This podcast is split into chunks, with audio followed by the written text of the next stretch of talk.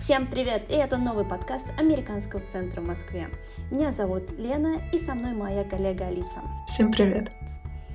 Алис, расскажи, почему ты так любишь космос? Мне всегда нравился космос, его необъяснимость, красота. Можно долго смотреть на ночное небо и представлять, что же творится на тех далеких звездах и планетах, есть ли кто-то в мире кроме нас. Иногда даже мечтать о собственном полете или путешествиях, аналогичных скитаниям персонажей из «Маленького принца». Сколько себя помню, я любила и научную фантастику. Например, смотреть, как многие пробуют осмыслить огромное неизведанное место, понять, что в нем творится через формат фильмов, книг, музыки. В то же время эта неизвестность пугает. Космос стоит в себе множество возможных опасностей. Спасибо, было очень интересно. У нас еще в гостях будет научный журналист, основатель проекта The Vertical о предпринимателях и иммигрантах США Виктория Завьялова, и мы тоже спросим о нее, почему она любит космос. И во втором выпуске мы поговорим про историю частных космических компаний, про их достижения и результаты. Новый этап космонавтики Space 2.0 или New Space, когда отрасль после периода высокой закрытости стала доступна частному бизнесу, ассоциируется прежде всего с владельцем SpaceX Илоном Маском – Космос возвращается в массовую культуру, как во времена космической гонки 50-х 60-х годов. Напоминаю, что частная компания Илона Маска SpaceX запустила ракету-носитель Falcon 9. На ее борту находится 60 спутников, из которых будет состоять сеть, раздающая интернет-трафик. И у нас сегодня в гостях Виктория Завьялова. Спасибо, что пришли. Вам спасибо за приглашение. Виктория — научный журналист, основатель проекта The Vertical о предпринимателе иммигрантов США. Виктория, расскажите о своем интересе к космической сфере. Как вы начали писать ну, об этом в Russia Beyond? Честно говоря, я не понимаю, как можно родиться в России и не интересоваться космосом, потому что, мне кажется, нам всем с молодых лет показывали все эти прекрасные картины, освоение космического пространства. И в любом случае человеку, который в России вырос, э, невозможно не восхищаться тем, что было в истории уже, и не интересоваться тем, что происходит. Если говорить конкретно обо мне, то я где-то лет до пяти жила в чудесном городе Балхаш, небольшом в Казахстане, рядом с космодромом mm-hmm. Байконур. И огромное количество людей там, конечно, работали в космической отрасли. И я думаю, что все, на чем мы выросли, это, конечно, был в основном космос и интересные всякие вещи, которые происходят в космосе. Поэтому, если вы родились в России, то наверняка космос как-то вас затронул. И, естественно, э, когда я начала писать науки и технологии для Russia Beyond, Космос это была, была одна из основных тем, э, которые мы затрагивали. Mm-hmm. Вот. Но это еще помимо а, технологий, это еще и огромный рынок, очень интересный, на котором происходит масса всего важного и того, о чем большая аудитория хочет слышать. Угу, угу. Интересно. Прям меня, меня прям так эта гордость такая появилась немножко за то, что мы все, мы все за космос, и все из России. И большинство читателей, кстати, у нас были из э, Соединенных Штатов Америки. То есть если посмотреть э, по трафику на космические тексты и тексты о космосе в России, то большинство читателей приходят из э, США. Угу. Потому что это еще одна страна, которой рассказывали, что космос — это наше все. А, только с другой стороны океана. И, естественно, была космическая гонка и пропаганда, которую использовали с обеих сторон, как Россия, так и США. И помимо этого, это прекрасная тема просто освоения новых пространств. Это будущее, по сути, поэтому люди всегда любят слушать о будущем, угу. очень отвлекает от насущных проблем. Да, да. Даже таких, как, какие есть сейчас, потому что если говорить о последних о достижениях запуск э, ракеты Илона Маска, конечно, сильно отвлек э, людей, даже котировки акций космических компаний на биржах подскочили после того, как это произошло. Вот. Поэтому это сильное влияние на рынок, безусловно. Это большое, большое такое подспорье всем космическим стартапам на будущее. О, хорошо, хорошо, я поняла вас. Виктория, у вас есть агентство для продвижения инновационных компаний в США? Расскажите, могут ли к вам обратиться юные Илоны Маски с идеей частной космической компании? Да, не только могут, но и должны э, люди заниматься собственным пиаром, э, не обязательно в наше агентство. Просто если брать того же Илона Маска или его российский аналог э, Михаила Кокорича, который основатель компании Даурия Aerospace и Моментус здесь в Штатах, то если вы планомерно занимаетесь собственным пиаром и продвижением на рынок, это просто вам уже подспорье на будущее, потому что чем больше людей о вас знают, э, тем больше возможностей, естественно, привлечь финансирование, а финансирование — это такой краеугольный камень развития космоса. И, конечно, могут обращаться не с идеями, а с уже готовыми какими-то продуктами, компаниями, потому что с идеями нужно идти скорее к э, инвесторам, которые могут дать денег на реализацию идеи, а с уже готовым продуктом или продуктом, находящимся в разработке, это да, уже можно идти к агентствам, которые занимаются продвижением. Угу. Ага, мой следующий вопрос — это какими навыками должен обладать человек, планирующий развивать частный космический сектор? Человек должен быть упорным, э, потому что возьмем двух людей, которые чего-то в этой сфере добились. Да? Это Илон Маск, о котором знают все, и Михаил Кокорич, о котором знают в России очень хорошо, в российском космическом пространстве. Оба абсолютно упорные люди, которые, несмотря на то, что им крутили пальцем у виска, э, продолжали идти в выбранном направлении потому что тот же самый Илон, он развивается, он занимается развитием космоса с 2004 года, даже с 2000-х годов, как, после того, как НАСА, собственно, заявила о том, что они будут поддерживать частных инвесторов в космос. И э, в течение восьми лет практически э, ничего не было слышно о достижениях Илона Маска, периодически о нем писали, а, и только в 2008 году, когда состоялся первый а, запуск ракеты Falcon 1, что-то о нем начали говорить как о сложившемся космическом предпринимательстве. Поэтому упорство и э, готовность э, достигнуть своей цели — это очень важно. Космос — это очень дорого. Mm-hmm. Поэтому на протяжении долгих-долгих лет космос оставался э, такой государственной задачей. И те предприниматели, которые сейчас приходят в космическую отрасль, они понимают, что это огромные деньги. Mm-hmm. То есть количество средств, э, необходимых на затраты, необходимых на запуски, необходимых на спутники, оно не должно вас останавливать. Но помимо этого, конечно, хорошее образование, технологические навыки и собственные деньги, заработанные на предыдущих проектах, а, очень важны, потому что uh-huh.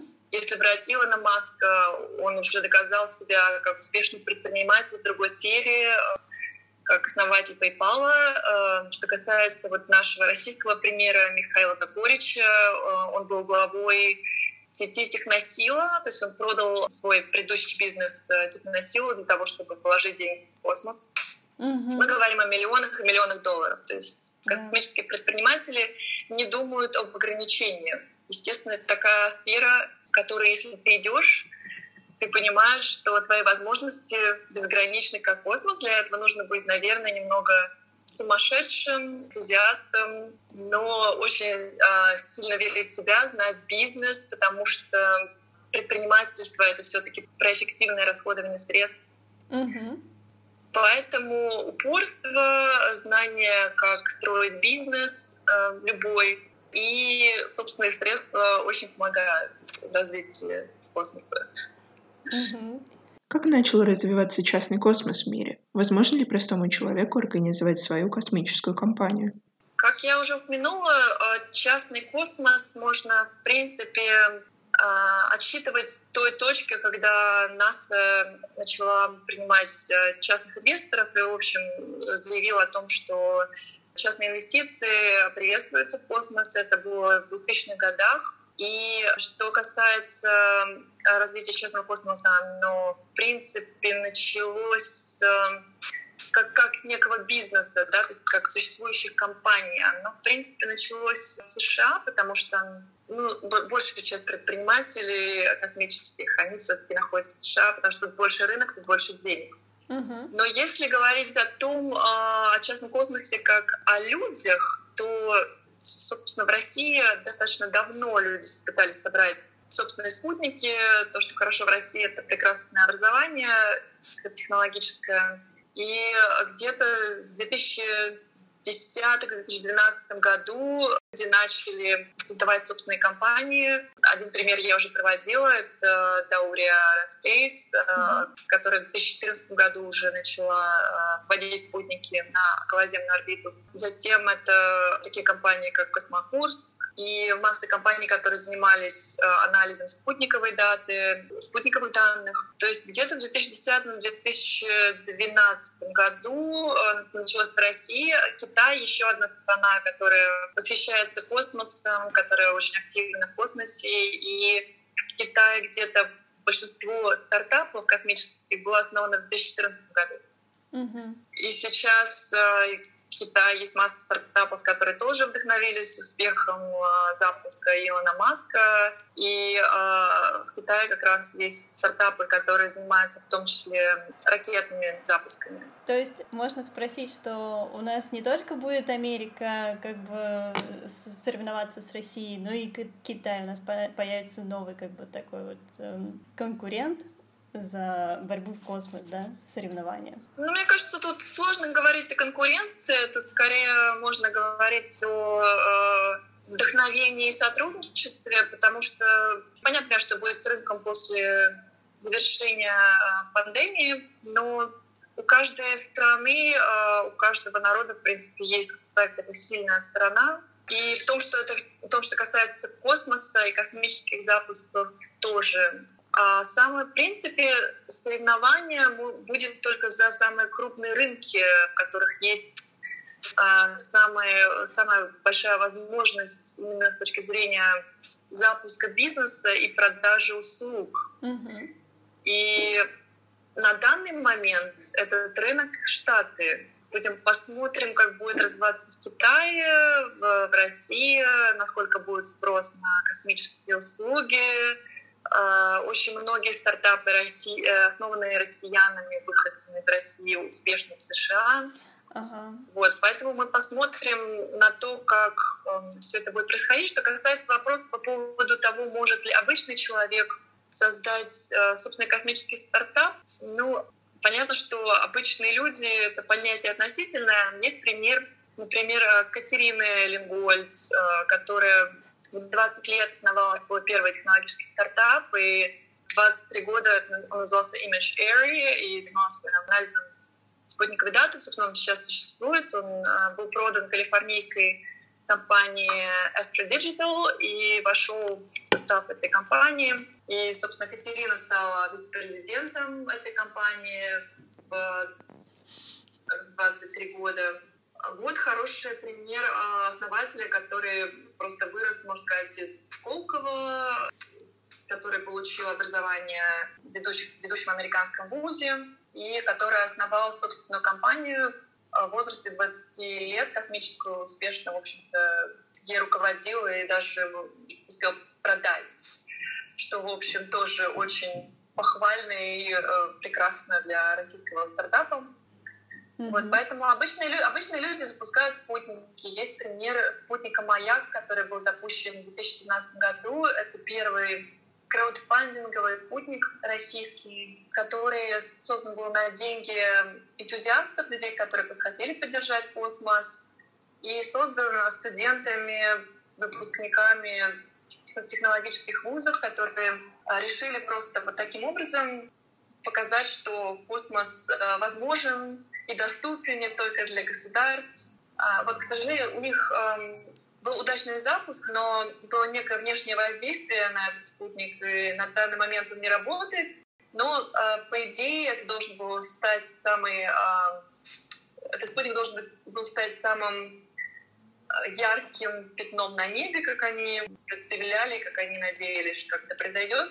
И, э, насколько я знаю, он должен был пускать некие солнечные зайчики на Землю. Это была такая прекрасная идея, которая в результате внешнего воздействия не была реализована, но это прецедент того, как обычные ребята, студенты добились от космоса того, чтобы их спутник вывели на орбиту, и все возможно. Хочу добавить, что российская космонавтика, тем не менее, сохраняет конкурентоспособность в ряде направлений. Военных технологиях, двигателей и ракетостроении, пилотируемых полетах, медико-биологическом обеспечении длительного пребывания человека в космосе.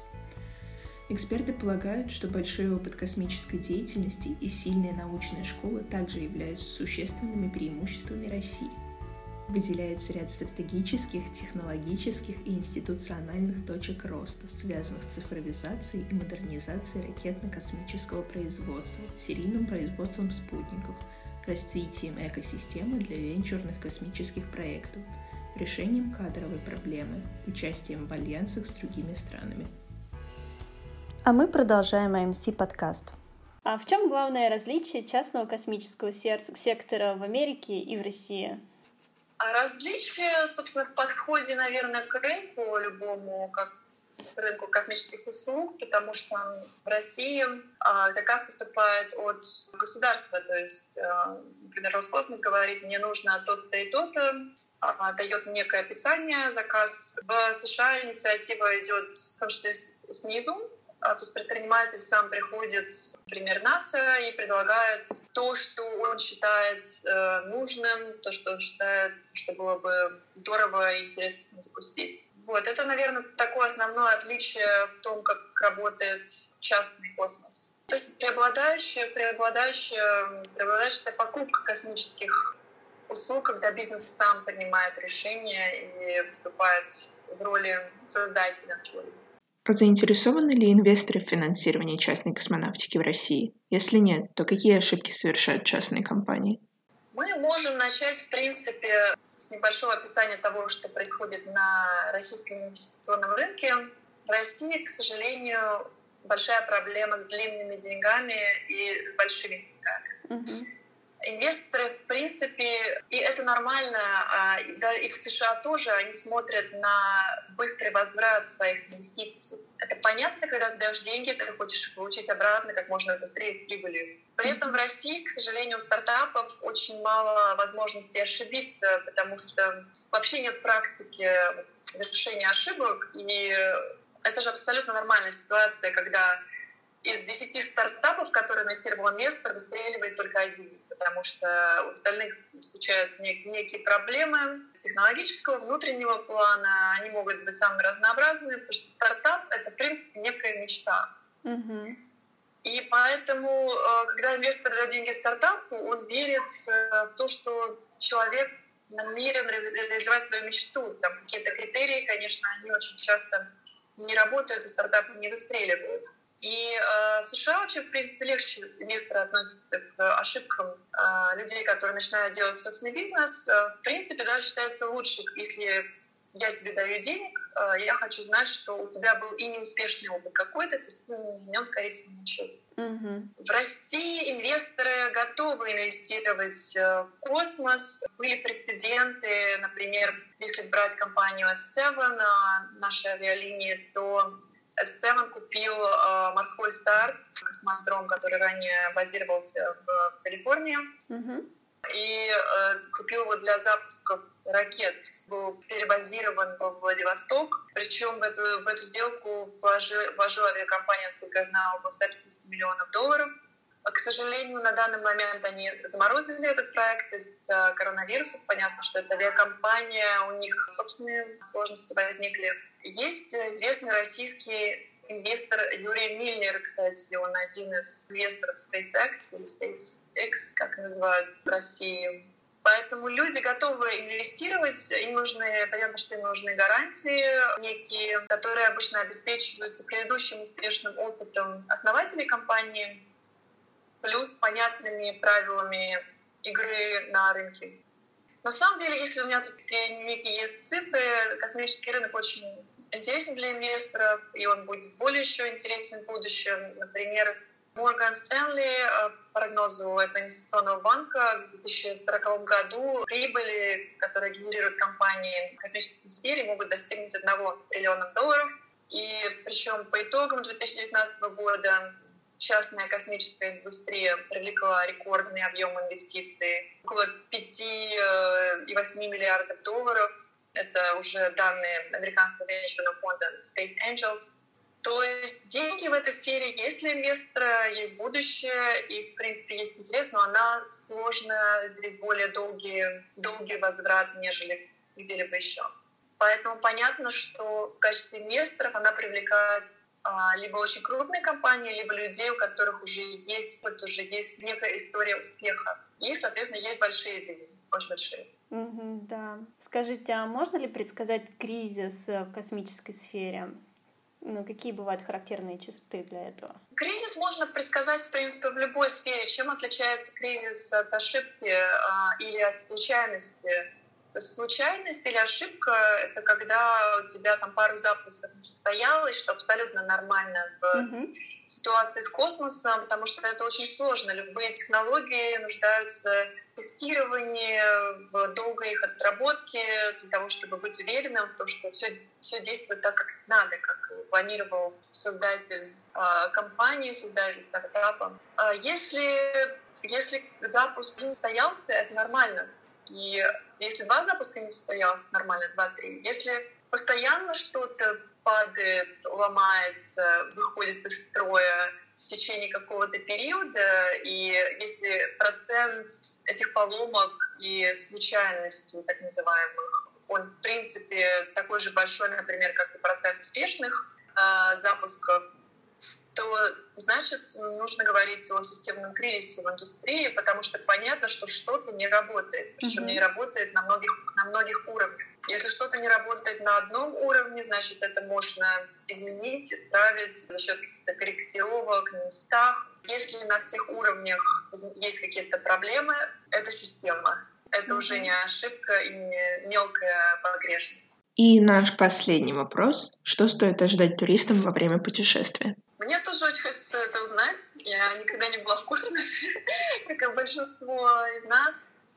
Сейчас, что можно ожидать? Сейчас, например, если мы с вами полетим а, вдруг завтра в космос, это будет очень плохо, потому что вряд ли мы перенесем условия ракетного полета. К этому нужно долго готовиться. Да. Конечно, технологии улучшаются, и, э, возможно, все будет гораздо проще через 10-15 лет у Илона Маска, опять же, далеко идущие планы. Он к 2026 году планирует строить некую колонию на Марсе и к 2050-му туда перемещать людей. И билет будет стоить 250 тысяч долларов. За 250 тысяч долларов я так понимаю, что полет на Марс, он должен пройти э, без всяких погрешностей и без сложных каких-то ощущений в организме для людей. Но на данный момент, к сожалению, космические туристы — это подготовка как минимум полгода. Это да, сложные ощущения во время полета. Давайте не будем забывать, что все-таки в космосе есть радиация. Mm-hmm. Это одна из основных проблем, с которой сейчас пытается справиться наука, потому что радиация очень сильно влияет на человеческий организм, и это одна из преград на пути человека к Марсу. Mm-hmm потому что мы не можем даже сейчас, там, человечество не может даже отправить э, космонавтов, подготовленных на Марс, потому что непонятно, как радиация повлияет на их организм. Поэтому го- готовиться к невесомости нам еще рано. Ну, я думаю, что мы скоро что-нибудь изобретем, что нам поможет все-таки переселиться или, как вы сказали, да, в 2050 году хотя бы побывать как турист. Будем надеяться. Да. Спасибо большое за ваши ответы. Было очень интересно. Вам спасибо. интересно. И в заключение хочу сказать, что выбирая между развитием в России частного космоса и самостоятельной коммерческой деятельностью госструктур через систему частных государственных партнерств, большинство экспертов полагает, что создание экосистемы для развития частного космического бизнеса позволило бы привлечь в отрасль инвестиции и ускорить развитие инновационных технологий, а также получить российские космические проекты мирового масштаба. Спасибо за ваше внимание, не стесняйтесь, обязательно отправляйте фидбэки, оставляйте комментарии, нам очень интересно, что вы хотите услышать в следующем нашем подкасте. Присоединяйтесь к нашим программам AMC Online, подпишитесь на наш канал на YouTube, следите за нашими обновлениями на сайте amc.ru, учись, общайся, создавай.